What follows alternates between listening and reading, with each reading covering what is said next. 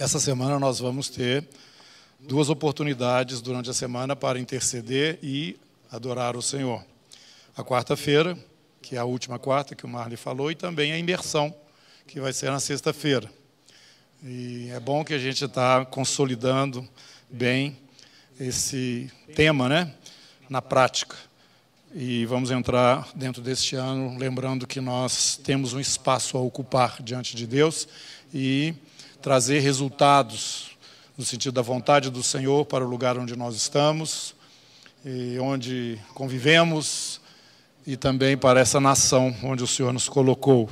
Vivemos dias difíceis e temos entendido que se nós não agirmos efetivamente com aquilo que temos da parte do Senhor, já é, liberado, né?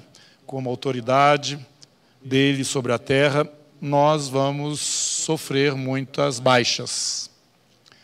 Então, o que nós tentamos fazer aqui na comunidade é colocar todos os irmãos diretamente ligados ao trono. Esqueçam de que você tem que passar pelo pastor, pelo presbítero para chegar até Deus. Você tem que entrar diretamente na presença dele, você tem que trabalhar a sua intimidade com ele, o seu relacionamento pessoal com ele. Você tem que ter certeza de que ele te considera um amigo e que você naquele dia vai ouvir ele falando, servo bom fiel. Estas coisas você não adquire ouvindo sermões, nem palestras, nem estudos. Estas coisas você adquire sozinho, no seu lugar secreto com o Senhor. Você tem que entender que cada um de nós tem um nome novo que o Senhor vai nos dar. Ele vai te dar isso, isso é uma das promessas, nós vamos até falar sobre elas hoje mas vai, vai te distinguir. O seu nome é aquilo que você significa para Ele. Ninguém vai saber este nome, só Ele e você. Isso significa se só existisse você na terra, Jesus viria morrer e entregar a sua vida por você. Isso significa que você não está perdido numa multidão. Que você fala com Ele, Ele com você e só vocês Jesus e você sabem de coisas que ninguém mais sabe.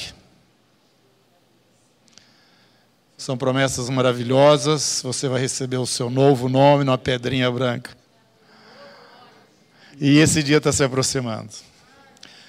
O nosso irmão, pastor Dinho, que nós intercedemos, que também teve uma experiência maravilhosa com Deus, foi cometido a Covid no ano passado, ano atrasado, não sei, já tem dois anos ou dois anos, né? Isso. Nós tivemos aqui intercedendo por ele, vários irmãos em vários lugares. Ele é um pastor lá de Campo Grande e nós temos um trabalho juntos lá através do Nation Helps com o pastor Léo, lá no Paraguai, que você já deve estar a par disto, né? E ele recuperou, ele saiu daquela condição e ele teve uma experiência com Deus. Ele já gra gravou isso, está no YouTube e tal, mas nós pedimos para ele vir aqui contar para a gente. Então, no dia 4 de março, ele vai estar se deslocando para cá, e no dia 5, que é um sábado, na reunião que é dos jovens, vai ser uma reunião para toda a comunidade. E ele vai estar dando o seu testemunho, a sua experiência do que, que ele viu, do que, que ele ouviu e de coisas maravilhosas é, de revelações do Senhor quando ele passou por aquele vale da sombra da morte. E do domingo ele vai estar aqui ministrando. Ele também é um estudioso nessa, desse, desse assunto de escatologia, gosta muito, vai várias vezes a Israel, grava lá e, e traz para cá também, e coloca no canal né, dele. E vai estar aqui conosco esse irmão. Estive com ele aí um tempo no ano passado, quando nós fomos até o Paraguai visitar ali o, o trabalho. E é um irmão muito amado, sua esposa também, Ana Paula. Então já estou te preparando. Guarda essa data, tá bom? O pastor vai estar aqui conosco, assim como o Paulo, né? Que deu testemunho aqui agora é Paulo, né? É Paulo mesmo, isso. O Paulo também teve essas experiências ali com o Senhor. Glória a Deus. Irmãos, é, nós temos que dia a dia acabar com a religiosidade, porque ela não acrescenta nada na nossa vida, ela só emperra a gente, atrapalha. Nós não sabemos exatamente como o Espírito opera. O Espírito é como um regente de uma orquestra. Nós somos a orquestra. E nós precisamos ter essa sensibilidade espiritual que é, nos faz perceber o que, que ele quer, o que, que ele está falando, o que está se movendo. E isso eu estou dizendo não só para todos, mas também para os que estarão sendo usados por ele durante esses períodos em que nós estivermos intercedendo e adorando a Deus de uma forma a edificação comum de todos nós. Esta edificação comum, a presença do Espírito, a orientação né, de Deus na comunhão da igreja, ela precisa ser alguma coisa assim unânime é como uma, uma, uma consciência geral. É, eu não sei se você está me entendendo, mas eu vou continuar falando desse, do mesmo jeito. É o seguinte: nós não podemos começar a formatar as coisas espirituais, vocês estão entendendo? Porque senão nós vamos falar para o Espírito o seguinte: tudo bem que você, nós estamos querendo o Senhor, mas o Senhor só funciona dentro desse quadrado aqui, tá bom? É isso que você está falando. Exatamente sopra e você não sabe de onde ele vem nem para onde ele vai. Assim são as coisas do Espírito. Mas a palavra de Deus fala que o Espírito Santo, ele age com decência e ordem. Não é isso? Então é, essa, é, é isso que nós precisamos perceber, amadurecer líderes, os que estão é, começando na, na, na vida espiritual, a perceber as orientações e direções do Espírito. Chegou sua vez, move. Chegou a vez do outro, agora você sai, sai daí e deixa o outro. Vocês estão entendendo? Nós precisamos de entrar nessa interação. E esse esforço que nós estamos fazendo aqui, não é bem um esforço, mas esse trabalho, é, é, é para tirar você do seu lugar, lugar de, de assento, ficar achando que, que vida cristã ou comunhão da igreja é ficar sentado escutando os outros falar. Você tem ação dentro deste momento de adoração a Deus. Assim como você tem um nome e tem a sua presença distinta para Ele, não te mistura na multidão. Quando você adora o Senhor também, você pode ter certeza que a sua adoração é como se fosse única. Única. Ninguém mais está adorando o Senhor, é só você. Entra nesse lugar, entra nesse espaço. E aí o Espírito vai começar a nos mover melhor. Melhor que eu estou falando assim, com mais resultado. Então relaxa, irmãos, tá? Relaxam todos vocês. Se alguma coisa não estiver ainda saindo dentro desta, dessa, eh, de acordo com essa batuta do Espírito, Ele mesmo vai nos mostrar e nós vamos é, nos organizar melhor na presença dele. Eu estou falando isso porque nós estamos trabalhando adoração e intercessão. São duas coisas juntas. E eu chamo isso de pata de, de leão. Pata de leão porque tem o peso e a força da pata, mas também tem as unhas. Isto é o poder de Deus no mundo espiritual através da igreja quando ela intercede e adora. Realmente nós desestabilizamos Satanás. E quando você vai entrando dentro desse entendimento, você também quer dar um chute nessa bola. Ah, deixa, deixa eu também fazer um gol, não é mesmo? E você vai ter esse espaço. Você tem esse lugar na comunhão dos irmãos quando você se deixa conduzir por ele.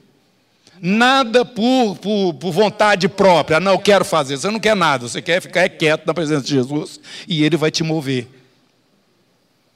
Não é por força nem por poder, é pelo meu espírito. Nós muitas vezes chegamos a conclusões rápidas demais, irmãos. Mas nós não estamos entendendo o que está acontecendo. Então, é, ainda que pareça que não está do jeito correto, descansa no Senhor. Nós estamos entrando num momento novo, nós não sabemos direito o que, é que vai acontecer, não. Vai acontecer, eu só não sei como, o jeito, a forma que vai acontecer. O Espírito de Deus vai encher essa congregação. E isso vai ser perceptível, não é porque eu estou falando, não. Você vai, você vai ver, você vai sentir, você vai perceber. Se nós continuarmos fielmente nessa direção. Buscar-me-eis e me achareis quando me buscar. Me achareis. Tem gente procurando Deus, mas tu canta, tu canta, canta aí e não acha Ele. Por que não busca de todo o coração? Buscar-me-eis e me achareis quando me buscardes de todo o vosso coração. Serei achado de vós e mudarei a vossa sorte. Eu quero isso. Neste lugar aqui, na rua Jornalista de Jalma Andrade, 1350. Deus sabe desse endereço. Mas eu gosto de falar porque é um lugar na terra onde nós estamos nos reunindo. Nós estamos partindo pão e celebrando a vitória do Senhor, do nosso sumo sacerdote. Amém? Então agora nós vamos passear um pouquinho na palavra de Deus. Você vai comigo para onde? Qual livro? Hebreus, isso mesmo. Hebreus. Capítulo 1.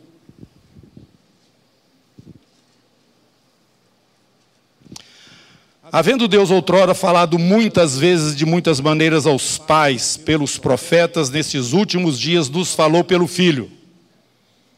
Nesses últimos dias nos falou pelo Filho. Quem que é o Filho? Jesus. E a este ele constituiu o herdeiro de todas as coisas. Foi através dele que ele fez o universo você observa mais a natureza agora, porque você vai observando, perceber as impressões digitais de Jesus na criação. Ele que é o resplendor da glória, a expressão exata do Pai, sustentando todas as coisas pela palavra do seu poder, a terra roda em volta dela mesma, em volta do Sol, no meio desse sistema solar, que está dentro de uma galáxia, que está num céu que tem trilhões de galáxias. Sustenta todas as coisas pela palavra do seu poder. Depois que ele fez a purificação dos pecados, ele teve um trabalho esse trabalho você precisa entender que é o maior trabalho. Deus se tornou criatura. Tu és meu filho, eu hoje te gerei. E veio aqui morar conosco. O Verbo se fez carne e habitou entre nós. Porque alguma coisa precisava ser feita, o trabalho de Deus. Já falei várias vezes, o Senhor fez todos os céus, a lua, as estrelas, com seus dedos, a Bíblia fala. Mas quando ele se transforma em gente como nós, o trabalho é muito grande. É muito grande. Ele abriu mão de tudo, toda a sua glória celestial, para vir aqui fazer a purificação dos nossos pecados. Ele veio aqui para isso. Ele se tornou gente como nós para isso. Para tirar de sobre nós toda a condenação que o pecado traz. E continua assim: assentou-se, e depois disso assentou-se à direita da majestade nas alturas. Jesus está sentado à direita hoje, depois de todo esse trabalho. Ele viu o resultado do seu penoso trabalho, ficou satisfeito. Ele santificou um povo. Este é Jesus. No capítulo 2. Por isso mesmo, verso 17, convinha que em todas as coisas se tornasse semelhante aos irmãos, para ser misericordioso e fiel, sumo sacerdote, nas coisas referentes a Deus e para fazer propiciação pelos pecados do povo. Pois naquilo que ele mesmo sofreu, tendo sido tentado, é poderoso para socorrer os que são tentados. Olha o seu socorro aí. E você não precisa ficar explicando para ele a dificuldade que você está vivendo, não, ele já viveu isso. Capítulo 3, verso 1. Por isso, santos irmãos, que participais da vocação celestial, do chamado celestial, considerai atentamente o apóstolo, este Jesus, que é também sumo sacerdote da nossa confissão. Jesus, sumo sacerdote da nossa confissão. Capítulo 4, versículo 14: Tendo, pois, a Jesus, o Filho de Deus, como grande sumo sacerdote, que penetrou os céus, conservemos firme a nossa confissão firme a nossa confissão. Ele é o Filho do Deus vivo, todo-poderoso, a expressão exata do ser de, desse Deus todo-poderoso que se assenta ali naquele alto sublime trono. E ele também é aquele que sustenta todas as coisas pela palavra do seu poder, que veio aqui para tirar a condenação que estava sobre mim e experimentou todas as coisas como homem, por isso ele entende muito bem a minha própria situação na condição que ele tem de ser sumo sacerdote. Capítulo 4, verso 15 ainda, 14, o 15 também. Porque não temos sumo sacerdote que não possa compadecer-se das nossas fraquezas Antes foi ele tentado em todas as coisas à nossa semelhança, mas sem pecado. Por isso nós devemos ter uma atitude, qual é? A chegar, portanto, confiadamente, porque nós temos um sumo sacerdote, diante do trono da graça, a fim de recebermos misericórdia em ocasião oportuna. Você tem feito isso, você tem entrado na presença de Deus em o um nome do seu sumo sacerdote, que é aquele que intercede é, juntamente com o Espírito Santo é, diante do trono do Pai.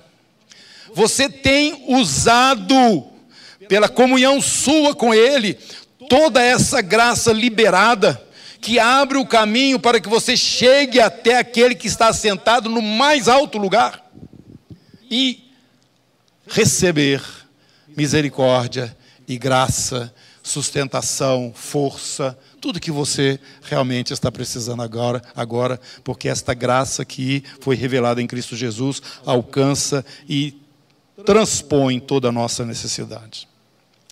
Capítulo 5, verso 1: Porque todo sumo sacerdote, sendo tomado dentre os homens, é constituído nas coisas concernentes a Deus a favor dos homens, para oferecer tanto dons como sacrifícios pelos pecados. É isso que o sacerdote faz. E é capaz de condoer-se dos ignorantes dos que erram, pois também ele mesmo está rodeado de fraqueza. Esse é o sacerdote normal aqui na terra, né? E por esta razão deve oferecer sacrifícios pelos pecados, tanto do povo como de si mesmo. Nós temos isso no Antigo Testamento, claro, na aliança ali com Moisés. Ninguém, pois, toma essa honra para si mesmo, como sacerdote, senão quando chamado por Deus, como aconteceu lá no caso da aliança com Moisés, que Deus chamou Arão. Inclusive, dentro da arca tem lá a vara de Arão, que confirma que Arão foi escolhido e a casa dele, para ser ali sacerdotes. Capítulo 5, verso 5. Assim também Cristo, a si mesmo não se glorificou para se tornar, ele não fez isso por ele próprio, para se tornar sumo sacerdote, mas o glorificou aquele que lhe disse: Tu és meu filho, eu hoje te gerei. E como em outro lugar também diz: Tu és sacerdote para sempre, segundo a ordem de Melquisedeque. Sumo sacerdote Jesus. Este sumo sacerdote maravilhoso, versículo é, 9 e 10, ainda do, do capítulo 5, e tendo sido aperfeiçoado, tornou-se autor da salvação eterna para todos os que lhe obedecem, tendo sido nomeado por Deus sumo sacerdote segundo a ordem de Melquisedeque. Capítulo 6.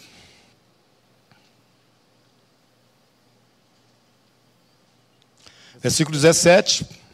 Por isso, Deus, quando quis mostrar mais firmemente aos herdeiros da promessa a imutabilidade do seu propósito, se interpôs com juramento, para que, mediante duas coisas imutáveis, nas quais é impossível que Deus minta, forte alento tenhamos nós que já corremos para o refúgio lá na presença do Senhor, a fim de lançar mão da esperança proposta, a salvação eterna, e para a qual temos por âncora da alma segura e firme que penetra além do véu. O véu aí é do santuário.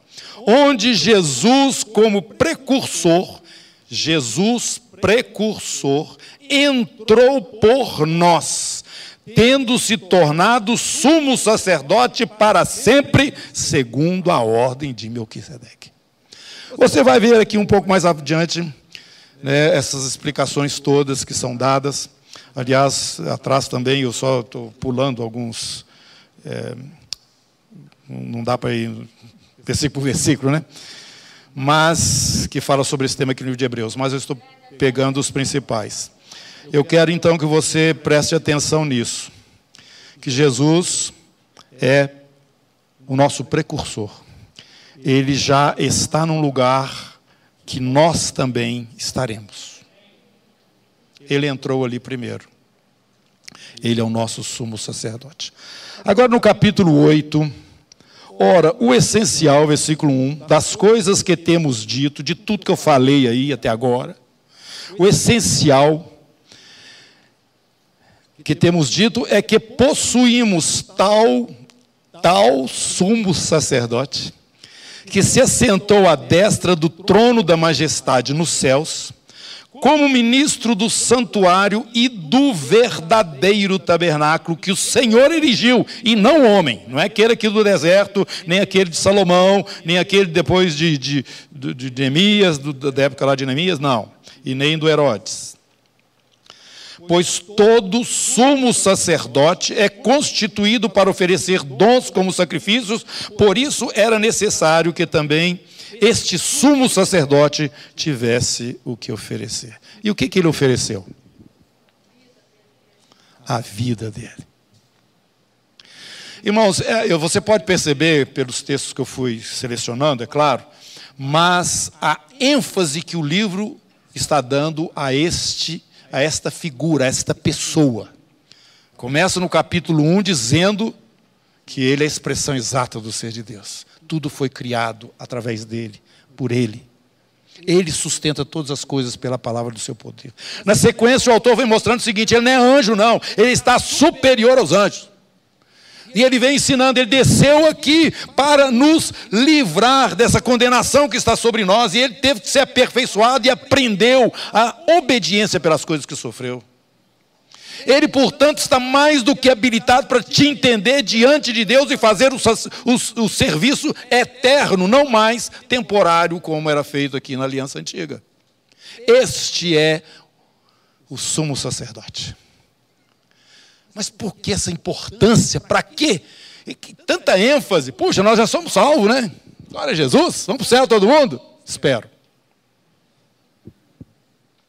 que é isso? Por que, que ele chega aqui no versículo, no capítulo 8 e fala assim, gente, de tudo que eu estou falando aqui para vocês, presta atenção.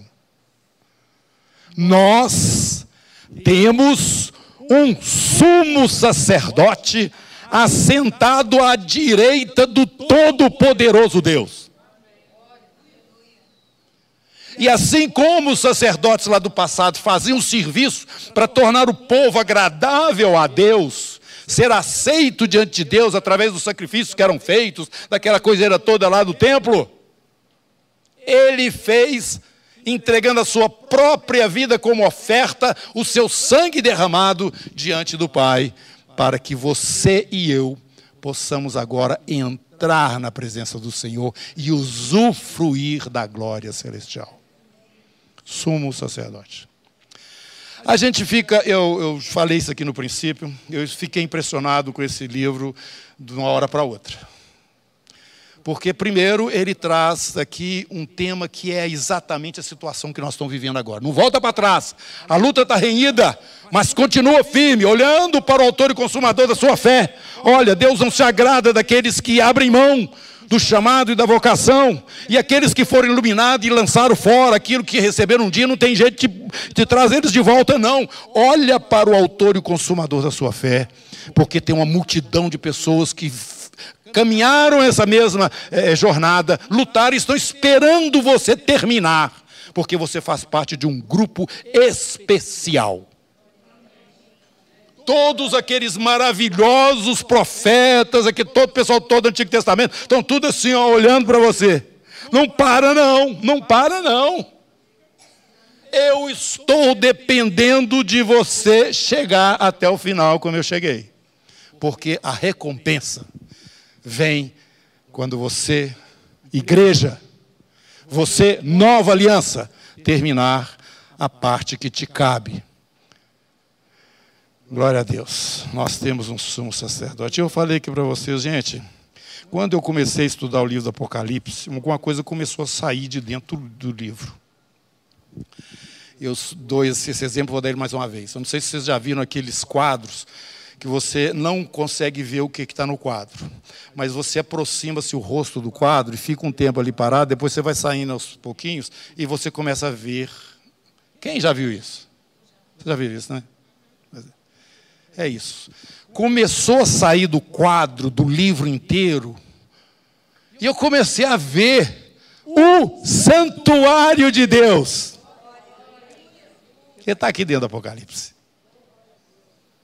João estava vendo isso, e no meio de todos aqueles acontecimentos que ele vai descrevendo, eles acontecem tendo este lugar como espaço onde ele está tendo uma visão, vendo? Ele só pontua uma coisa aqui, outra ali, mas é esta a realidade dele na presença do Senhor. Quando ele é trazido até o céu, ele vê o trono.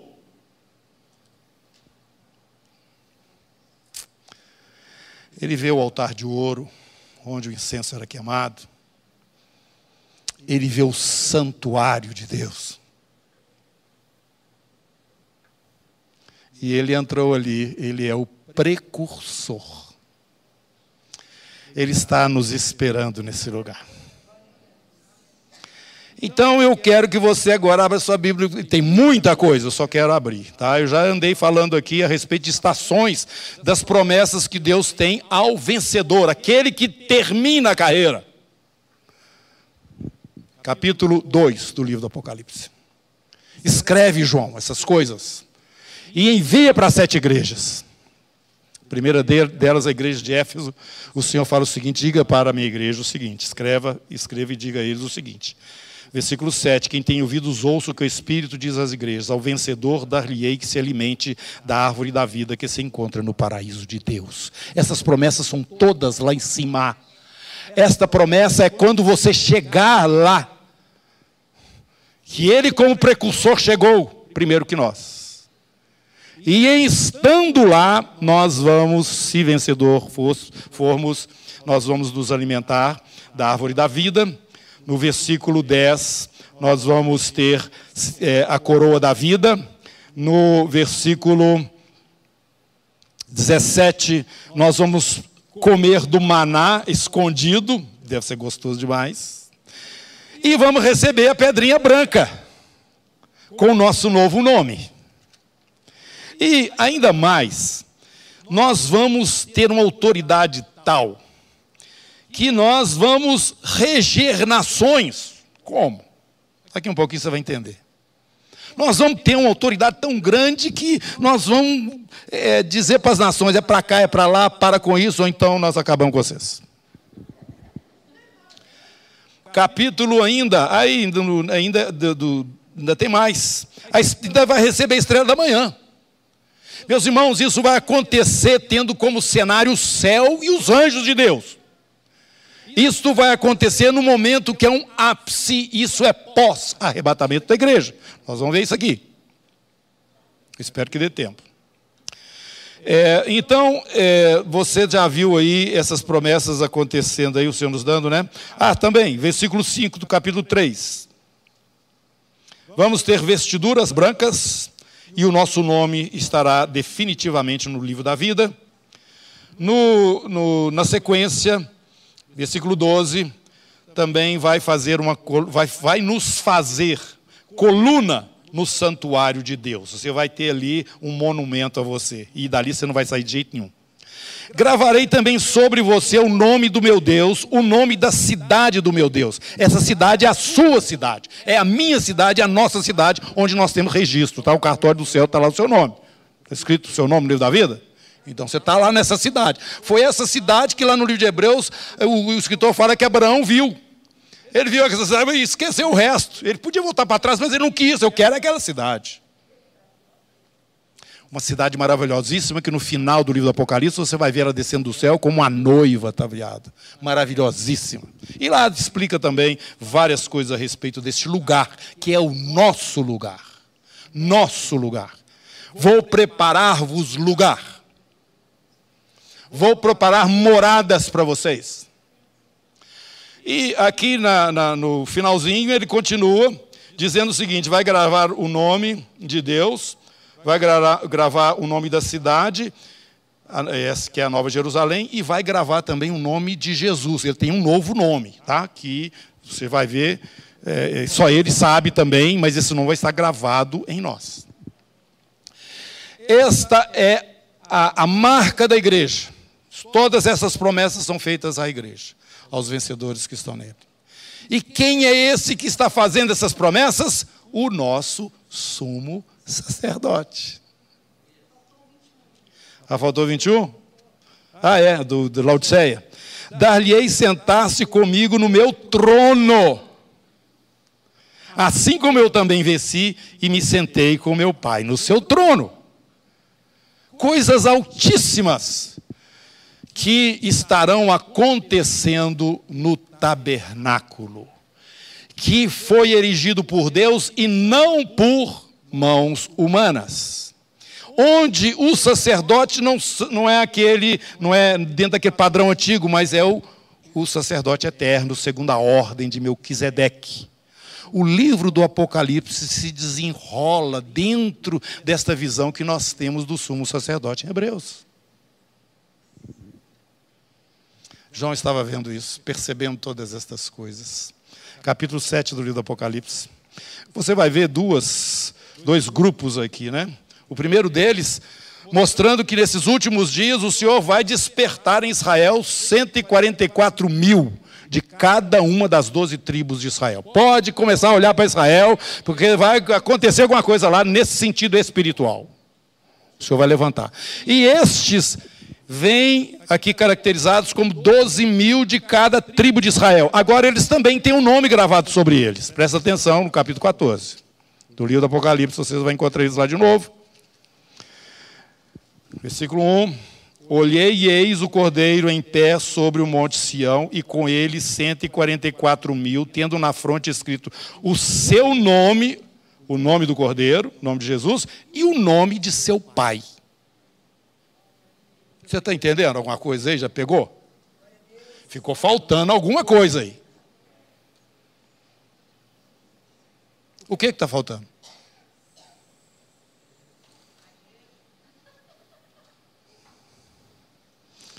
Vamos voltar lá na promessa ao vencedor, da igreja em é, Filadélfia. Vai estar escrito sobre ele o nome do Pai, o nome do Filho, o novo nome do Filho, e o outro nome qualquer? É? Da cidade da nossa cidade. Esses 144 mil não diz, dizem respeito a esta cidade, eles não fazem parte da igreja. Mas eles estão identificados com o Pai e com o Filho. Vocês estão notando que tem dois grupos bem distintos? E lá no capítulo 7, onde nós estamos, nós vamos perceber uma coisa muito maravilhosa. No capítulo 7, eu já, já vou pular lá para o 7, essa multidão que é vista nos céus, de todos os povos, tribos, línguas e nações. Isso aqui, é, é, quando a gente está adorando aqui, é um, é um, é um átomo né, dessa maravilha, maravilha que vai ter lá. Todos, povos, tribos e nações representadas diante do Senhor, todo mundo adorando. Vocês imaginam isso? Não imaginam, não, não tem jeito de imaginar isso, não. Diante do trono. E aí, o que nós estamos vendo aqui, verso 14 aliás, 13. Um dos anciãos tomou a palavra dizendo: Estes que vestem de vestiduras brancas, que foi prometida lá ao vencedor, quem são e de onde eles vieram? Respondi-lhe: Meu senhor, tu sabes. Então me disse: São esses os que vêm da grande tribulação, lavaram suas vestiduras e as alvejaram no sangue do Cordeiro, razão porque se acham diante do trono de Deus e o servem de dia e de noite, onde? No seu santuário. E aquele que se assenta no trono estenderá sobre eles os seus vestidos, o seu manto, o seu tabernáculo, vai cobrir, vai fazer uma habitação. Por isso que eu estou falando para vocês, o tabernáculo no céu fica exatamente debaixo do trono, assim como o tabernáculo na terra ficava exatamente debaixo da nuvem e da coluna de fogo. A presença de Deus. João estava vendo essas coisas. E ele continua aqui. Jamais estes vão ter fome, eles não vão ter mais sede, não cairá sobre eles o sol, nem ardor algum, pois o cordeiro que se encontra no meio do trono os apacentará e os guiará para as fontes da água da vida e lhes enxugará dos olhos toda lágrima. Irmãos, glória a Deus. Você tem que começar a olhar para essa cidade. Você precisa começar a olhar para essas promessas que o Senhor tem para nós. Porque lá no livro de Hebreus está nos falando também que os irmãos ali tiveram até os seus bens tomados por causa do nome do Senhor, mas eles entendiam que tinham uma herança muito maior, que não podia ser roubada. Irmãos, Jesus está lá, continua lá. Você precisa, todos nós, usufruir do trabalho desse sumo sacerdote. Ele está nos esperando como precursor neste lugar. E aqueles que têm acesso a este lugar, eles automaticamente estão inseridos nesta nova cidade. A nova, a nova Jerusalém, que vai descer dos céus, é exatamente esse compartimento, que é o Santo dos Santos, que está debaixo do trono de Deus, que é amplificado. É um cubo. Você pode ver lá no Antigo Testamento, era um cubo. O Santo dos Santos. A Nova Jerusalém, um cubo. Altura, largura, profundidade, tudo igual. Repita comigo: nem olhos viram, nem ouvidos ouviram, nem jamais penetrou no coração do homem o que Deus tem preparado para aqueles que o amam. Meu irmão, você tem um sumo sacerdote. Desenvolva esse relacionamento com ele. Já vai falando para ele, eu estou ansioso para saber como o Senhor me vê. Se eu pudesse, eu queria saber meu nome agora. Mas você não vai saber. Mas quando você chegar lá, você vai ter estas recompensas todas, na presença do Senhor, na presença dos anjos de Deus, e isso tem que estar queimando no seu coração e te dando a energia, a força necessária para perseverar, sabendo que da parte do nosso sumo sacerdote, nós sempre teremos o nosso pão de cada dia, a nossa medida para a hora, aquilo que é necessário para o momento porque Ele não quer que você desconecte dele hora nenhuma. Continuamente, orando sem cessar, carregando a nossa cruz todos os dias e pedindo pão também diariamente. Isso é porque você não pode distrair, irmãos.